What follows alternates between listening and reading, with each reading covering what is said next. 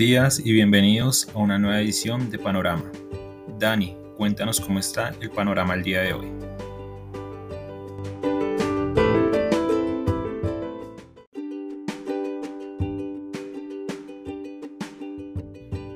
Muy buenos días a los seguidores del podcast Panorama de Global Securities hoy 15 de septiembre de 2021. Comenzamos con un panorama indeciso. Noticia de la jornada, desaceleración en China de las ventas minoristas del mes de agosto, obviamente relacionadas con este tema de la ola de contagios que ellos registraron durante ese mes y las medidas restrictivas muy fuertes de movilidad o de movilización de las personas.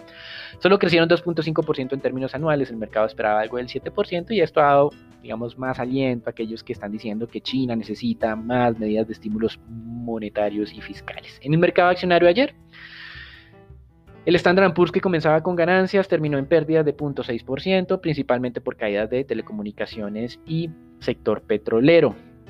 El de tecnología y los sectores defensivos fueron los de mejor comportamiento o como dicen a veces, menos malo, que suena a veces eh, un poco mal expresado. El índice cerró ayer, el Standard Poor's 500, en 4.443 unidades. la media móvil 50 está entre el 4.420 y 4.430, por lo tanto, pues estamos muy cerca a un nivel que hay que hacerle seguimiento, pues en el pasado reciente, este año, explícitamente, ha servido como niveles de soporte. Desde el lado corporativo, bueno, nos hace falta decir cómo está abriendo hoy los futuros de Standard Poor's, una valorización de apenas 0.1%, es decir, muy plano frente al cierre de ayer. Desde el lado corporativo, Apple presentó el nuevo iPhone 13, un nuevo smartwatch 7 y dos otros nuevos iPads. En términos generales, lo que anunciaron como grandes avances es un nivel de procesamiento de los chips que utilizan estos equipos de al menos el 50% más rápidos que el más rápido de la competencia. Y también anunciaron una capacidad de almacenamiento en los modelos Pro de un terabyte, lo cual pues supera con creces a varios equipos de la competencia. Así que esto en teoría fueron buenos anuncios, pero ayer Apple descendió un 1%, mostrando que estos eh, mejoras en los equipos pues no generaron grande expectativa entre los inversionistas. Pasando al mercado chino, nuevamente desplome porque el Partido Comunista ahora tiene como objetivo a los casinos, principalmente que operan en Macao, un desplome de casi un 30% en este eh, en estos emisores muy fuerte. Recuerden que todavía no se sabe muy bien cuál es el sector que no molesta a las autoridades chinas, al Partido Comunista, para que los inversionistas estén aprovechando esas ganancias. Desde el punto de vista de divisas, el dólar acumula una semana de comportamiento lateral frente a moneda reserva. El índice de XY abre hoy en 92.47 unidades. Desciende 0.16 frente al cierre de ayer, pero es el mismo nivel de apertura del, del día de ayer. Y las monedas de América Latina muy planas durante... Eh, no la semana completa, pero sí desde el viernes pasado, un comportamiento lateral, el índice LASI hoy se valoriza 0.4%, ayer cayó el 0.7%, así que neto no ha habido tan, eh, pues una variación significativa. Petróleo, importante, tal vez lo más relevante de la jornada, nueva valorización del petróleo esta mañana ganaba el 1.5, 1.4%, con Brent superando ya los 73 dólares con 50 centavos. Básicamente tenemos choques de oferta, choques de demanda, la demanda por la variante Delta o unos nuevos contagios en una región de China, pero como ya durante el mes de agosto Recuerden que China actuó muy rápido y contuvo esa ola de contagios de ese momento. Pues bien, el petróleo se está valorizando. De hecho, esos 74,50 son exactamente los niveles más altos desde el 2 de agosto, cuando empezó a hablarse de este nuevo brote en China que generó tanto temor. Con respecto a los inventarios de crudo en los Estados Unidos medidos por API, se han vuelto a desplomar en millones de barriles, pero recuerden que están distorsionados, muy distorsionados por estos fenómenos climáticos, el huracán Aida principalmente y algo el, el huracán Nicolás. En renta fija y luego de varias jornadas de estabilidad, las tasas de tesoros a 10 años descendieron 7 puntos básicos en la apertura de hoy frente a la apertura de ayer. ¿Qué incidió en esto? Básicamente un dato de inflación muy bajo, en teoría.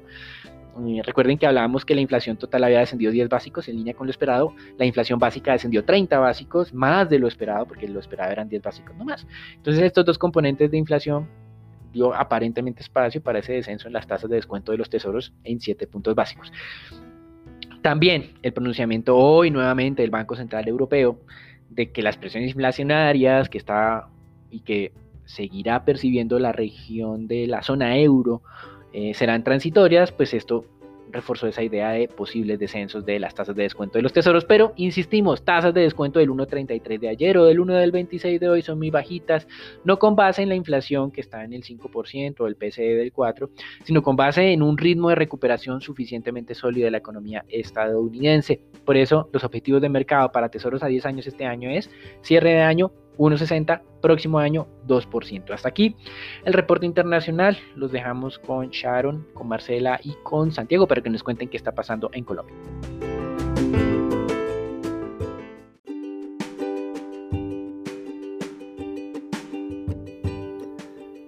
Gracias Dani, ¿cómo están? Vamos a hablar de las noticias de Colombia. Para comenzar, según el último informe por parte del Ministerio de Salud, ayer se reportaron 26 muertes relacionadas con COVID-19 y 1.435 nuevos casos positivos. Esta última cifra representa un leve, un leve aumento frente a la jornada del día anterior, sin embargo se sigue manteniendo por debajo de los 2.000. Con estas últimas cifras, el número de fallecidos totales llegó a 125.713 y los casos activos a 20.904. Por otra parte, el día de ayer se conoció que las comisiones económicas conjuntas del Congreso aprobaron el monto de 350,39 billones para el presupuesto general de la Nación de la vigencia fiscal del año 2022. Es así que, en línea con la propuesta inicial de la cartera de Hacienda, el monto aprobado representaría un aumento del 3,8% frente al de 2021, sin incluir la deuda.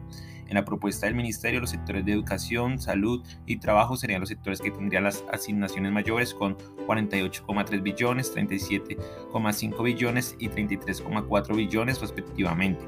No obstante, en los próximos días continuará el debate sobre las asignaciones presupuestales para el 2022. Asimismo, el día de ayer, luego de que el Congreso aprobara el proyecto de la reforma tributaria la semana pasada, el presidente Iván Duque la sancionó, convirtiéndolo así en ley de la República. Hay que recordar que esta reforma busca generar un recaudo de 15,2 billones a través de fuentes permanentes de recursos, como el aumento de la tarifa de la renta corporativa a 35%, la lucha contra la evasión de impuestos y la austeridad en el gasto público, entre otros. Para terminar, de acuerdo con el último informe por parte de FENALCO sobre los resultados de una nueva bitácora económica, el 64% de las empresas encuestadas registró ventas superiores al mismo mes del año anterior. Así como también la medición encontró que el 24% consideró que las ventas fueron similares mientras que para el 12% bajaron. Además, en el informe se observa que el sector de transporte tuvo un buen desempeño, así como el sector de turismo también sigue avanzando hacia la, hacia la reactivación mientras que el clúster de moda sigue mejorando pero todavía no alcanza las cifras registradas antes de la pandemia. Bueno Santiago, cuéntanos cómo está el panorama el día de hoy de renta variable.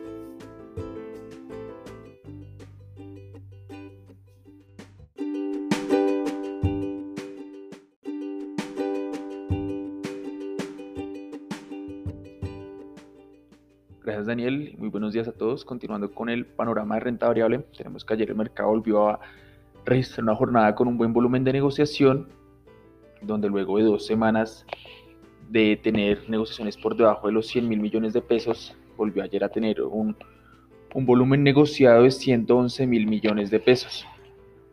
Eh, así, la especie más transada fue Ecopetrol con 26 mil millones de pesos. La acción que más se valorizó fue Cemex con una subida de 4,08% y la que más cayó fue TV con una desvalorización de 2,5%. En cuanto al índice de referencia MSCI Colcap, este presentó una leve caída de 0,16% y cerró en 1.310 puntos. De esa manera ya es el tercer día en el que presenta ligeras caídas. Para hoy nuestro sesgo es lateral ante la falta de mayores catalizadores. Pasando a noticias, tenemos que Ecopetrol informó que fue notificada por la Autoridad de Licencias Ambientales de una multa ocasionada por las obras adelantadas en el proyecto Área de Perforación Exploratoria, ubicada en el municipio de Acacías, en el departamento de Meta. Debido a que la autoridad ambiental consideró que un puente que se construyó no estaba incluido en la licencia ambiental, y también porque se construyeron locaciones cercanas a las zonas de preservación de los recursos hídricos del caño Lejía y el caño NN. La multa que le impuso la ANA fue de 3.667 millones de pesos, sin embargo, Ecopetrol comunicó que si bien respeta estas decisiones, hará uso de recursos legales con el fin de obtener la revocatoria de esta decisión. Por otra parte, Avianca informó que el Tribunal de Bancarrota de Nueva York aprobó la conversión de deuda a capital que fue propuesta por la compañía hace dos semanas. La compañía reitera que una vez los acreedores aprueben el plan, los accionistas de la compañía, incluidos accionistas ordinarios y preferenciales, no recibirán ninguna distribución.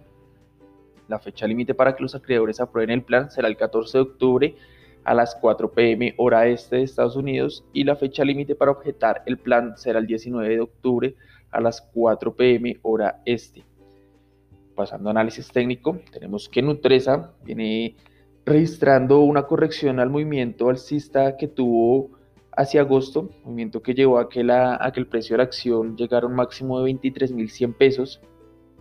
Sin embargo, esta corrección que ha tenido desde, desde ese máximo ha llevado a que, a, que la, a que el precio de la acción caiga hacia los 21.650 pesos que fue el cierre de ayer. Sin embargo, ya parece estar encontrando una sólida resistencia sobre los 21.400 pesos, nivel que ha venido probando desde la semana pasada y que no ha logrado superar. Por lo tanto, creemos que es importante seguir monitoreando esta especie, ver cuál es el, la dinámica de las siguientes sesiones. Es todo por el panorama de renta variable. Muchas gracias.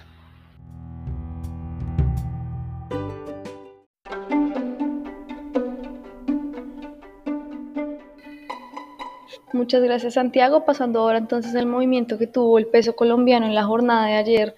Estamos experimentando presiones laterales en las últimas jornadas, principalmente alrededor de los 3.830 pesos, que fue precisamente el cierre del día de ayer. Se negociaron cerca de 1.053 millones de dólares y ese movimiento, un poco de descanso del fortalecimiento del dólar junto a un petróleo que mantiene un comportamiento mixto, es el que ha permitido entonces la estabilidad en la moneda. Para el día de hoy ya tenemos un petróleo que está recuperando más terreno y un índice de XY que eh, se debilita levemente, por lo que esperamos algo de presiones bajistas en la divisa al arranque de la sesión, con resistencias en 3.850 y 3.880 y soportes en 3.820 y 3.800 pesos por dólar.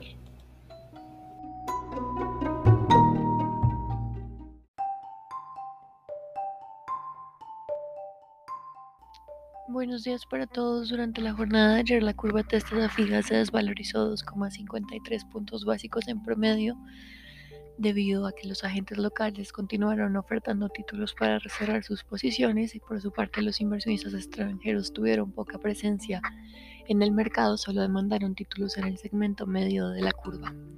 La curva TSUR se valorizó 0,65 puntos básicos en promedio debido a que el mercado se mantuvo estable.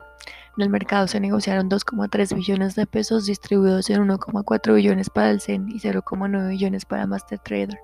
Con respecto a la deuda privada, se negociaron 115.596 millones de pesos. Hoy habrá subastas en operaciones de expansión que incluyen repos de 90 días por 14 billones y 30 días por un billón de pesos y por 350 mil millones de pesos en TES VR con vencimiento 2029, 2037 y 2049. El mercado internacional amanece hoy con las bolsas de Asia mixtas, Europa a la baja y los bonos del Tesoro de 10 años amanecen en niveles de 1,26, por lo que en el mercado de renta fija local, de mantenerse esta tendencia, podría presentar algún tipo de corrección durante la jornada. Este fue el panorama para el día de hoy, esperamos que tengan un buen día.